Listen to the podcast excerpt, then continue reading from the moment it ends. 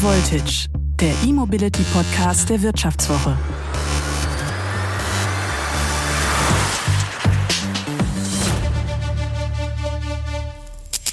Der Tank ist leer, aber keine Tankstelle weit und breit. Verbrennerfahrer machen sich über sowas eigentlich keine Gedanken. Bei Elektrofahrzeugen sieht das aber immer noch ein bisschen anders aus. Dann es hält sich immer noch hartnäckig die Angst, dass man mal irgendwo mit leerem Stromtank liegen bleiben könnte, ohne Lademöglichkeit. Doch wie groß ist das Problem wirklich? Wie lange muss ich auf der Raststätte auf meinen vollen Stromtank warten? Und warum gibt es eigentlich noch kaum E-Tankstellen im großen Stil? Antworten auf diese Fragen kann Roland Schüren geben – er betreibt am Autobahnkreuz in Hilden in der Nähe von Düsseldorf einer der größten Ladeparks Europas mit insgesamt 94 Ladepunkten. Er weiß um die Probleme, die es gibt beim Aufbau der Ladeinfrastruktur und um die Sorgen und Wünsche der Elektroautofahrer. Deshalb ist er heute unser Gast bei High Voltage. Wer mehr zum Thema E-Auto und weiteren spannenden Trendthemen erfahren möchte, sollte die neue Wirtschaftswoche lesen. Alle Podcast-Hörerinnen und Hörer erhalten die Wirtschaftswoche exklusiv zum halben Preis. Bleiben Sie top informiert und sichern Sie sich jetzt die Wirtschaftswoche zum Vorteilspreis. Unter vivo.de slash highvoltage-abo. Den Link finden Sie auch in den Show Notes.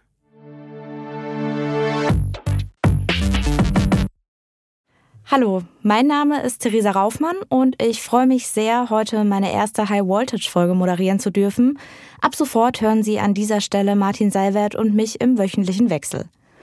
Für die heutige Folge habe ich Roland Schüren eingeladen und ein bisschen überspitzt könnte man seinen Werdegang ungefähr so zusammenfassen: vom Bäckermeister zum deutschen Elon Musk. Denn eigentlich ist Schüren nun ja eben ein Bäcker – der hat aber schon früh, Anfang der Zehnerjahre auch schon sich überlegt, wie er Energie und CO2 sparen kann, weil eben das Backhandwerk auch sehr energieintensiv ist und hat dann schon früh angefangen, auch Biomasseheizkessel zu nutzen, Solaranlagen und mit Wärmerückgewinnung zu arbeiten. Und in dem Zug hat er dann auch seine Mobilität auf Elektro umgestellt.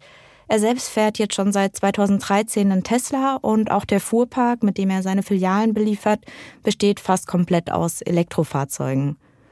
Vor ein paar Jahren, da fuhr er täglich an einer leeren Gewerbefläche am Autobahnkreuz Hilden vorbei. Und da reifte die Idee immer mehr in seinem Kopf, dass es eigentlich ein super Standort für Elektroauto-Ladestationen wäre. Und daraufhin hat er sich bei Elon Musk persönlich gemeldet. Aber das soll er am besten einmal selbst erzählen. Ach ja, das war 2012. Ich habe geschrieben, hey, da an, an, da ist ein super Gewerbegrundstück frei am Kreuz Hilden. Das ist eines der meistbefahrenen Autobahnkreuze in Deutschland. Und da muss unbedingt ein Tesla Supercharger hin. Und ich setze auch daneben eine ganz tolle Sustainable Bakery, Café und Bistro und sowas. Und das wird auch super geeignet und ähm, habe das vorgeschlagen im Prinzip. Habe aber nie eine Antwort erhalten. Das war mein Brief an Elon Musk. Und dann haben Sie aber später Kontakt mit jemand anderem von Tesla gehabt? Genau, richtig. Ich habe in Berlin einen Vortrag gehalten auf äh, einem Kongress, der sich an die Mineralölwirtschaft äh, wendet, an die Convenience-Branche und sowas. Äh, und habe da einen Vortrag gehalten unter dem Titel ähm, Die Bäckerei schlägt zurück, ist die Bäckerei die bessere Tankstelle der Zukunft. Und nach diesem Vortrag kam dann ein Tesla-Manager auf mich zu und fragte mich was äh, zu einer bestimmten Sache, die ihn beschäftigte und sagte, nee, ich kann nicht äh, leider hier deutschlandweit alle Ladestationen mit Bäckereien äh, versorgen. Wir sind nur regional tätig hier in dem Bereich Düsseldorf und Umgebung. Ähm, aber ich habe da eine andere Idee. Und dann habe ich von meinem Brief von Elon Musk äh, erzählt und diesem Standort. Und dann kam es irgendwie Stück für Stück zusammen. Mit zwei befreundeten Unternehmern hat Schüren das Grundstück dann gekauft und insgesamt 18 Millionen Euro investiert. Und die Pächter sind der niederländische Ladesäulenbetreiber Fastnet und eben Tesla. Und auf dem Gelände betreibt er natürlich auch, wie könnte es anders sein, eine Bäckerei. Mittlerweile hat er da an seinem Ladepark insgesamt 94 Ladestationen. Das sind 40 Tesla-Schnelllader, 12 von Fastnet und noch 42 weitere, die er selber betreibt, sodass theoretisch jedes Elektroautomodell dort laden kann.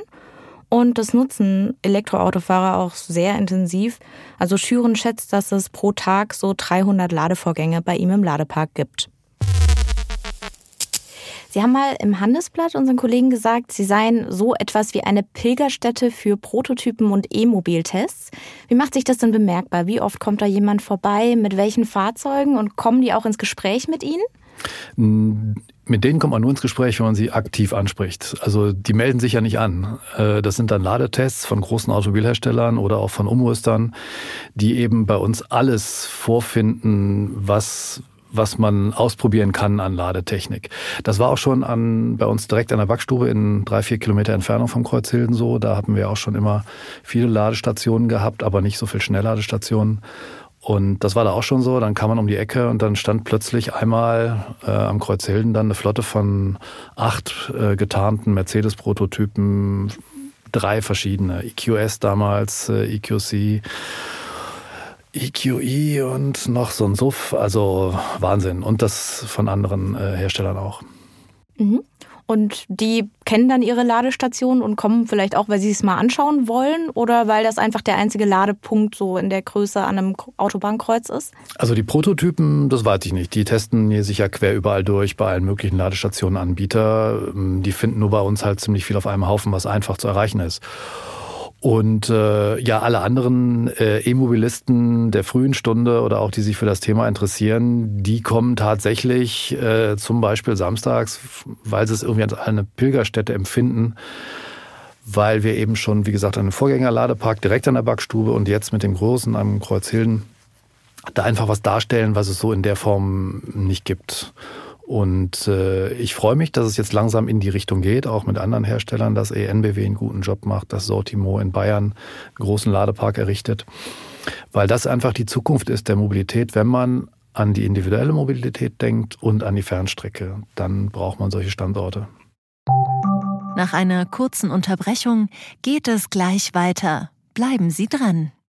Wie steht es um den Standort Deutschland? Wie entwickelt sich der Goldpreis?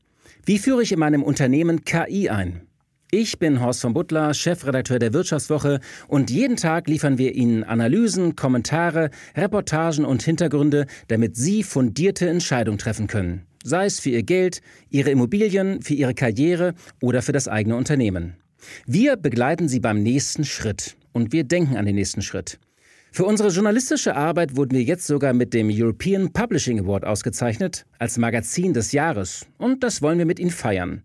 Auf vivo.de slash ausgezeichnet können Sie jetzt drei Monate lang die Vivo zum halben Preis lesen. Also da würde ich ja zuschlagen. Ich freue mich auf Sie. Mhm. Das heißt, haben Sie dann auch irgendwie Kunden, die dann auch einfach mal regelmäßig zum Laden kommen, weil sie in der Nähe wohnen? Sind Sie eher Station für Reisende? Wie ist das? Ja, das ist genau die richtige Frage. Beides tatsächlich. Äh, Station für Reisende durch diese tolle Lage äh, am Autobahnkreuz Hilden. Und äh, ja, wir sind tatsächlich auch nutzbar wie eine Tankstelle für Leute, die keine eigenen Platz haben, wo sie laden können, die vielleicht eine Eigentumswohnung haben, wo das nicht geht, die kein Eigentum haben, im Geschosswohnungsbau wohnen, ähm, die können tatsächlich uns nutzen wie eine Tankstelle, haben dann halt vielleicht mal fünf bis zehn Minuten mehr Aufenthalt als an einer normalen Tankstelle, aber das klappt gut. Ja, beides kommt. Brauchen wir Stromtankstellen denn dann auch innerstädtisch oder eher nur an Autobahnkreuzen? Weil als E-Autofahrer kann man ja schließlich auch zu Hause oder bei der Arbeit oder beim Einkaufen auf dem Parkplatz parken. Brauchen wir das denn dann an beiden Stellen? Ja, natürlich brauchen wir es an beiden Stellen. Einmal für die Fernstrecke, wie gerade geschildert, und tatsächlich verstärkt in den Gegenden, wo viel Geschosswohnungsbau ist und in den Großstädten quasi auch ähm, dann fast überall. Da stellt sich natürlich die Frage, was ist da der richtige Weg? Ne? Ist es der richtige Weg, viele einzelne AC, also langsame Normalladestationen überall hinzustellen? Oder ist es besser, wenn man sowas wie einen kleinen Schnellladepark macht? Ne? Das ist dann ein sehr gutes Betätigungsfeld für Stadtwerke oder für städtische Wohnungsbaugenossenschaften oder eben Grundstückseigentümer, die eben da so einen Platz für zum Beispiel vier bis sechs äh, Autos zum Schnellladen anbieten können, wo dann die Autos auch wieder weggestellt werden wenn sie voll sind. Und das ist ja bei den anderen Ladestationen nicht so. Da ist eben die Konkurrenz zum Parken da. Und ähm, darum denke ich, ist es der Weg der Zukunft, mehr Schnellladestationen zu bauen. Dann kann ich als Anwohner irgendwas erledigen, kann in der Zeit meine Einkäufe reinbringen, komme dann wieder, das Auto ist fast voll oder erledige noch was anderes und stelle es dann um auf einen anderen Parkplatz. Ähm, denn äh, sonst kriegt man das nicht hin, dass sonst ist halt der Ladeplatz zu lang besetzt, wenn man über Nacht da steht, wenn man keinen eigenen hat. Mhm, das stimmt. Wie ist denn das bei den Preisen? Es gibt ja verschiedene Ladestellen, dann je nachdem, mit welcher Karte man bezahlt, kostet es ja auch unterschiedlich. Äh, wie ist es denn bei Ihnen? Welche Preisunterschiede gibt es da? Und wäre es nicht im Zweifel doch auch günstiger, zu Hause zu laden, wenn man die Möglichkeit hat? Ja, grundsätzlich ja. Wenn ich jetzt mal das aktuelle, aktuelle Börsenpreisspektakel für Strompreise außen vor lasse und gehe mal irgendwie in den Sommer zurück, dann ist es, wenn ich einen guten normalen Vertrag habe, zu Hause am günstigsten oder eben beim Arbeitgeber. Also der Arbeitgeber ist sicherlich die günstigste Möglichkeit zum Laden. Danach kommt das Zuhause und dann kommt das öffentliche Laden, wo eben dritte Parteien eben das Geld in die Hand genommen haben, investiert haben, die Ladeinfrastruktur aufgebaut haben. Genau, jetzt waren wir gerade auch schon bei den gestiegenen Energiekosten. Merkt man das denn an Ihren Ladestationen auch, dass da die Preise gestiegen sind? Ja, eindeutig. Also sowohl die Partner Tesla und Fastnet haben die Preise erhöht und auch wir, die wir die äh, AC-Ladesäulen bei uns betreiben, auch. Wir waren gezwungen, wir kaufen es an der Börse ein. Also wir ähm, konnten nicht irgendwie die, den günstigen Vertrag nutzen, bis am Jahresende ausläuft und dann kommt das große Erwachen, sondern das ging direkt. Und wir waren tatsächlich gezwungen, auch in zwei Schritten die Preise zu erhöhen. Und wir sind jetzt bei 39 Cent die Kilowattstunde äh, für die 22 kW Ladung, 25 für die 7 kW Ladung. Und äh, das war jeweils vorher 10 Cent günstiger. Und die Energiepreise, die steigen jetzt auch immer weiter an. 2021, da lag der deutsche Strompreis bei durchschnittlich 31,89 Cent. Zur Jahrtausendwende lag er noch bei 13,94 Cent. Das ist jetzt also mehr als doppelt so teuer geworden in den letzten 21 Jahren. Und aber auch Diesel und Benzin werden auch immer teurer, merkt man ja auch an den Tankstellen. Diesel hatte jetzt Anfang Januar auch den höchsten Wert, den der ADAC jemals für die Preise festgestellt hat. Was halt auch mit daran liegt, dass die CO2-Abgabe für Kraftstoffe gilt, die jetzt auch zuletzt erhöht wurde. Wie viel jetzt so ein voller Stromtank bei meinem Elektroauto kostet, das hängt total von der Größe, dem Gewicht und der Reichweite auch ab. Deshalb kann man das jetzt gar nicht so über den Daumen peilen. Es ist aber so, dass eben Fastnet ähm, seine Strompreise für Kunden in Deutschland jetzt auch erhöht hat auf 69 Cent pro Kilowattstunde. Und an Tesla Superchargern kostet es zum Beispiel 45 Cent. Und man muss dann parallel auch bei den meisten Anbietern noch ein Abo mit monatlicher Grundgebühr abschließen. Deshalb muss man da eigentlich immer für sich selber rechnen, wie teuer das wird. Schüren versucht jetzt aber, die Preise, wenn es geht, auch wieder ein bisschen zu senken. Wir produzieren ja sehr viel selber. Wir haben ja aktuell 434 Kilowatt Peak Photovoltaik da, die auch noch weiter ausgebaut wird im dritten Bauabschnitt. Und aus dieser Mischkalkulation heraus könnten wir günstiger sein als andere, aber jetzt im Winter mit dem großen Einkauf, da tut's schon weh, wenn einer Laden kommt und man weiß, okay, du tust jetzt was dazu. Weil das war sehr extrem im Dezember mit den, mit den Energiepreisen. Hm, das glaube ich. Wie viel Strom können Sie denn selbst erzeugen? Also wahrscheinlich abhängig Sommer, Winter, Wetter. Genau. Das ist wie sonst auch. Ähm, wenn wir jetzt, äh, ähm, sagen wir mal, als wir begonnen haben, da war es so ungefähr, ich schätze mal, die Hälfte des Stromes, äh, den wir haben selber erzeugen können. Jetzt kommen mehr Autos und es ist Winter und da sind es vielleicht gerade noch so, jetzt sind es so 10, 15 Prozent und im Sommer geht das äh, wahrscheinlich wieder in die Richtung, weil wir dann auch den, den Speicher, den wir haben, der ist ein Grund dafür, warum wir so viel selber selbst erzeugten Strom abgeben können. Wir haben zwei Megawattstunden Batteriespeicher da, die eben in in, ähm, in schwach ausgelasteten Stunden eben den Strom aus der Sonne speichern und dann eben abgeben, wenn mehr kommt und nicht genug da wäre. Das bedeutet, man könnte bei Ihnen quasi auch nachts mit Solarstrom laden, oder? Wenn der Tag vorher entsprechend äh, die Sonne geschienen hat, ja. Mhm. In Deutschland gibt es jetzt auch noch nicht so super viele Ladeparks, aber die Zahl steigt trotzdem immer weiter an. Laut Daten von der Bundesnetzagentur gab es im Dezember 2021 über 50.000 öffentlich zugängliche Ladepunkte für Elektrofahrzeuge. Das sind mehr als 10.000 mehr als noch im Vorjahresmonat. Die meisten davon sind von ENBW, EWE und Allegro. Und die Tankstellenbetreiber scheinen im Gegensatz noch ein bisschen zurückhaltend zu sein. BP, der Betreiber der Aral-Tankstellen etwa, die haben 2400 Tankstellen in Deutschland, aber nur gut 500 Ladepunkte an den Tankstellen. Und bei Shell und Total Energies sieht das Ergebnis im Verhältnis ähnlich aus. Jetzt ist ja hierzulande irgendwie immer noch so, dass es noch gar nicht so viele Ladestationen gibt. Gerade auch die Tankstellen rüsten noch gar nicht in großem Maß um. Ähm, können Sie sich erklären, warum die das bisher noch nicht machen? Ja, kann ich mir erklären. Das ist eigentlich genauso, warum auch die deutsche und die internationale Automobilindustrie es äh, spät äh, umgestellt hat im größeren Stil auf Elektro. Ähm, es ist eben das alte Geschäftsmodell, was läuft, was funktioniert mit abgeschriebenen Anlagen. Da hat man am meisten Ertrag von. Und wenn jetzt was Neues kommt, tut man sich erstmal schwer damit. Man muss erstmal investieren, während das alte noch läuft. Und das ist natürlich schwierig. Da muss alles passen. Und darum ist analog dazu Tankstellen sowie Automobilindustrie sind zuerst mal nur so kleine Showcases gemacht worden mit Elektroautos, die bewusst eine kleine Batterie haben, die bewusst äh, teuer waren. Und ähm, erst jetzt, wo es richtig losgeht, da merkt man auch, die Automobil, die Autos sind da, die Automobilindustrie liefert jetzt. Und äh, somit ist auch ein Geschäftsmodell für Ladestationen da. Und deswegen sieht man auch, wie tatsächlich die großen Mineralölkonzerne auch Tankstellen ergänzen oder separat zu ihrem Netz was aufbauen.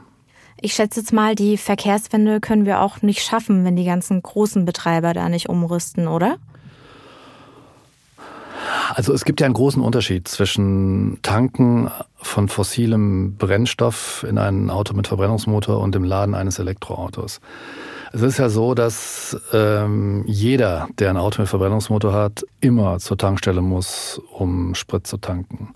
Beim Elektroauto ist es anders. Sie haben nur 80, eher 85 Prozent der Ladevorgänge sind entweder zu Hause wo ich wohne oder beim Arbeitgeber. Und nur diese 10 bis 15 Prozent, die dann noch überbleiben, die werden öffentlich geladen. Und das ist der kleine Anteil, der noch bleibt, den Tankstellen oder den Elektrotankstellen. Und äh, deswegen mache ich mir da gar keine Sorgen, dass das funktioniert und geht. Und da gibt es auch viele, die in der Branche äh, sich gut auskennen, die sagen, die Ladestationen sind nicht das Problem die Autos waren es. Das Henne-Ei-Problem lag beim Auto, bei dem Nichtvorhandensein der Modellvielfalt und der Autos. Das äh, ist, sieht man auf der Straße mit eigenen Augen. Das wandelt sich gerade sehr. Und deswegen, wenn nicht irgendwelche Regularien bremsen, dann kommt die Ladeinfrastruktur quasi von alleine nach, weil das Geschäftsmodell jetzt funktioniert. Das heißt dann auch von den Großen oder sind es dann auch Leute wie Sie eher, die da auf das Geschäft umrüsten? Auch von den Großen natürlich, klar. Schauen Sie, NBW macht einen super Job, die bauen ganz groß aus. Das hätte man eigentlich von allen Energieversorgern erwarten können, dass sie da ein weiteres Geschäftsmodell der Zukunft sehen. Ähm, da hat Innogy, sprich zu Beginn RWE, mit angefangen, zu einer Zeit, wo es noch kaum Elektroautos gab. Ähm, und jetzt ist es eigentlich äh, der Zeitpunkt, wo man es machen kann. Und da gibt es viele, die es machen. Tesla Fastnet, meine beiden Partner in Hilden, sind dann natürlich auch vorne mit dabei. Aber jetzt kommt mit großen Schritten zum Beispiel ENBW dahinterher. Mhm. Bei herkömmlichen Tankstellen ist das Geschäftsmodell ja eigentlich eher so, dass die Haupteinnahmen jetzt nicht aus dem Kraftstoffverkauf kommen, sondern eher so durch Kaffee, Snacks, Zigaretten und so eingenommen werden. Wie ist es denn bei Ihnen? Ja, so soll das nicht laufen bei uns. Ne? Also ähm, das ist natürlich das, was ich als Bäcker mit dem Seed and Greet Bistro Shop da, Café Shop da auch äh, mache. Aber ähm, es soll schon noch aus dem Stromverkauf auch was kommen. Also das wird, wird sich nicht, äh, wird so nicht, denke ich, ähm, eins zu eins umzusetzen sein, dass es so läuft wie bei dem Sprit. Ne? Nach einer kurzen Unterbrechung geht es gleich weiter. Bleiben Sie dran. Sie leben Fairness, Kultur und Werte? Zeigen Sie Ihr Engagement als Arbeitgeber und werden Sie Teil der Fair Company Initiative.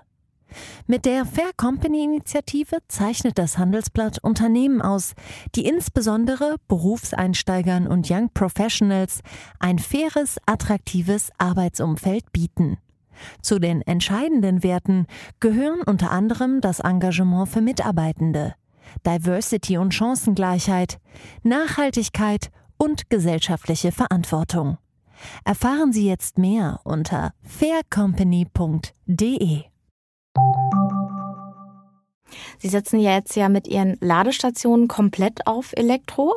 Warum glauben Sie, dass sich Elektroautos jetzt gegenüber Wasserstofffahrzeugen oder welchen, die mit E-Fuels betrieben werden, durchsetzen? Das ist kein Glaube, das ist Wissen. Das ist natürlich auch von der Wissenschaft und allem bestätigt und das liegt einfach in physikalischen Zusammenhängen. Ähm, das Elektroauto ist super effizient. Äh, wenn Sie direkt aus der Photovoltaik, aus dem Wind, aus der erneuerbaren Energie laden, äh, dann gibt es nichts Effizienteres. Dann gehen 70 bis 90 Prozent des erzeugten Stroms in den Vortrieb. Und das ist natürlich bei Wasserstoff ganz anders. Da haben Sie höchstens 30 Prozent äh, der Energie, die zur Wasserstofferzeugung benötigt wird im Vortrieb des Autos. Und das bei den E-Fuels halbiert sich das nochmal. Da sind es 12 bis 15 Prozent nur. Also bei Wasserstoff das Beispiel. Durch Elektrolyse muss der Wasserstoff mit viel Energie hergestellt werden. Das soll aus erneuerbaren Quellen kommen. So viel Strom muss man erstmal haben. Den nutzt man besser anders. Und dann muss es gekühlt werden. Dann muss es transportiert werden. Auf 700 Bar Druck äh, unter Kälte wieder eingefüllt werden in die Tankstelle genauso ins Auto. Und dann im Auto durch die Brennstoffzelle wird Strom erzeugt, der in eine Batterie im Auto geht. Also bis hierhin könnten Sie alles vergessen beim Elektroauto. Und dann geht einfach nur der Strom wie beim Elektroauto auch, beim Wasserstoffauto, von der kleinen Batterie in den Elektromotor des Wasserstoffautos.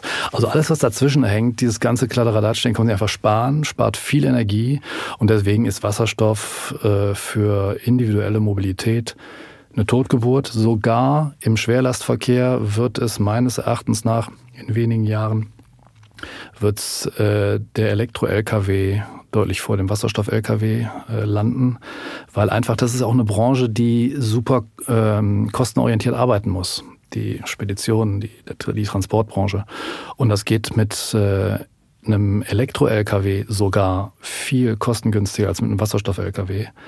Und ähm, deswegen, wir brauchen den Wasserstoff, der ist ja quasi der Champagner der Energiewende. Den, dieses wertvolle Gut brauchen wir einfach zur Dekarbonisierung unserer Industrie, unserer, zum Erhalt unserer wertvollen Industriearbeitsplätze und nicht, um ihn äh, sinnlos in Autos zu verschwenden. Das kann man mit direktem Strom im Elektroauto viel besser. Was waren denn Ihre kuriosesten Erlebnisse beim Stromtanken? Ja, da fällt mir eins ein, das ist aber schon viele Jahre her. Da kam einer mit seinem Tesla Roadster und er hat sich so ein Soundpaket da reingebaut und kam um die Ecke gebogen zu einem Treffpunkt und das war ein Brabbeln von einem V8-Motor. Das war lustig. Ne? Wir haben uns schlapp gelacht, äh, weil alles ja ansonsten total ruhig ist. Aber das kuriose Sachen sind tatsächlich äh, äh, alles das, was mit, Tesla und den Software-Updates zu tun hat. Man kriegt ja da von dem quasi sympathisch verrückten Elon Musk immer so ein, so ein Weihnachtsgeschenk per Software-Update geschickt und dieses dieses Jahr war dabei äh, bei den Updates eine Tesla Light Show. Das heißt ein ein Song, ein aktueller Song, der, ähm, wenn man ihn antippt im Auto, man steigt aus, das Auto spielt den zusammen programmiert mit einer Lichtorgel. Alles im Rhythmus des Musiks. Hier gibt's ja dieses Schloss Benrad Musikfestival in Düsseldorf, wo das auch irgendwie Feuerwerk im Rhythmus der Musik und das macht das Auto da auch und eine Programmiermöglichkeit. Das heißt, man kann sich den Song seiner Wahl aussuchen äh, und mit dem Tool dazu eine Lightshow programmieren. Und wenn man jetzt in den sozialen Medien guckt, äh, in den Gruppen, wo sich die Fahrer rumtreiben, da wird programmiert, was das Zeug hält. Und die ersten zeigen, was sie da so mit allen möglichen, ob Klassik, ob Pop-Songs programmiert haben. Und die Autos machen da voll die Lightshow und tanzen für uns. Welche Backware essen denn E-Autofahrer am liebsten? Also als es losging mit der E-Mobilität, da waren ganz viele Vegetarier dabei. Das ist jetzt quasi in die Breite der Bevölkerung äh, so, äh, hat sich das verabschiedet. Und ähm, ich denke, die meisten Elektroautofahrer, Kaffee und ein Stück Kuchen oder ein Teilchen dabei, das ist so das, was die am liebsten mögen tanzende Elektroautos, Kaffee und ein süßes Teilchen und eine Menge Ladepunkte. Das ist also das Erfolgsrezept von Roland Schüren und seinem Ladepark. Ich hatte heute großen Spaß beim Moderieren. Ich hoffe, es ging Ihnen beim Zuhören ähnlich. Seien Sie doch auch das nächste Mal wieder dabei. Diese Folge wurde produziert von Anna Hünscheid, Florian Högerle und Paul Dräger.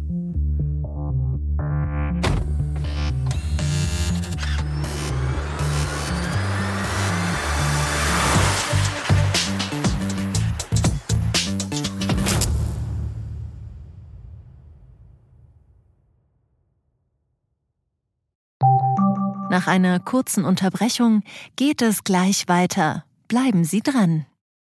ChatGPT und andere Technologien verändern unsere Arbeitswelt rasant. Bei der Veranstaltung Work in Progress diskutieren wir in der Handelsblatt Media Group die Zukunft des Arbeitsmarktes, HR-Trends, KI, mentale Gesundheit und neue Leadership-Perspektiven. Sei am 13. und 14. Juni in Düsseldorf oder virtuell dabei und melde dich jetzt an unter work-progress.de.